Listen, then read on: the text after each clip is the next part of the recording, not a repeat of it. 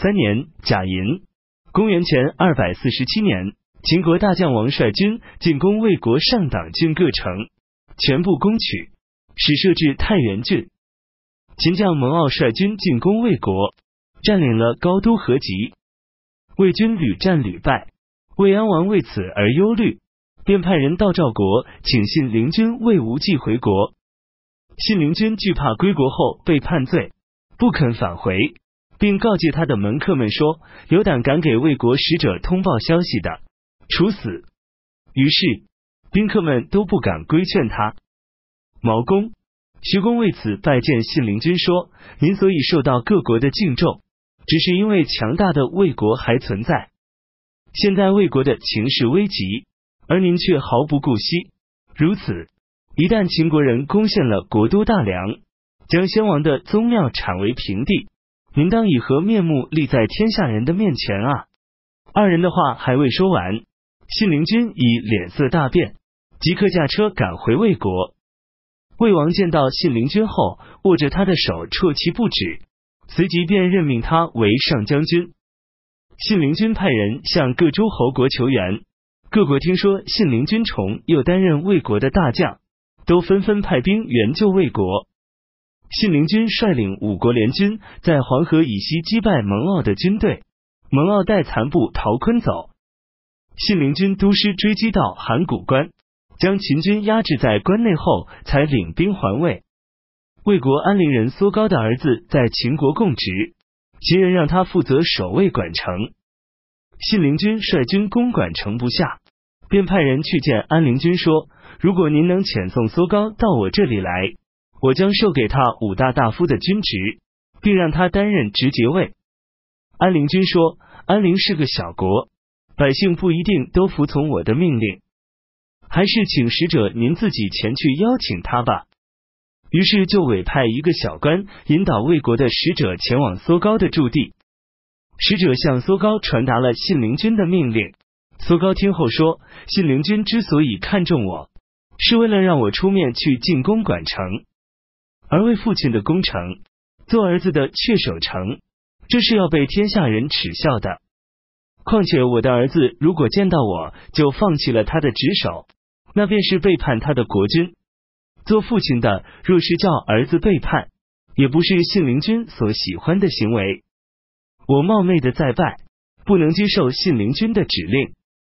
使者回报给信陵君，信陵君勃然大怒，又派使者到安陵君那里说：安陵国也是魏国的领地，现在我攻取不下管城，秦国的军队就会赶到这里来攻打我。这样一来。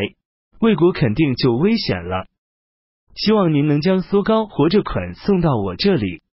如果您不肯这么做，我就将调动十万大军开赴安陵城下。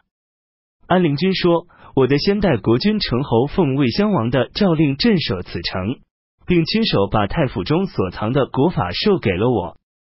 国法的上篇说：臣子杀君王，子女杀父亲，常法规定绝不赦免这类罪行。”即使国家实行大赦，举城投降和临阵脱逃的人也都不能被赦免。现在苏高推辞不受您要授予他的高位，以此成全他们的父子之意，而您却说一定要将苏高活着捆送到我这里来，如此便是要让我违背襄王的诏令，并废弃太府所藏的国法啊！我纵然去死，也终归不敢执行您的指示。苏高文听这件事后说：“信陵君这个人性情凶暴蛮魔，且刚愎自用，那些话必将给安陵国招致祸患。我已保全了自己的名声，没有违背作为臣子应尽的道义。既然如此，我又岂可让安陵君遭到来自魏国内部的危害呀？”于是便到使者居住的客舍，拔剑文景，自杀而死。信陵君获悉这一消息后。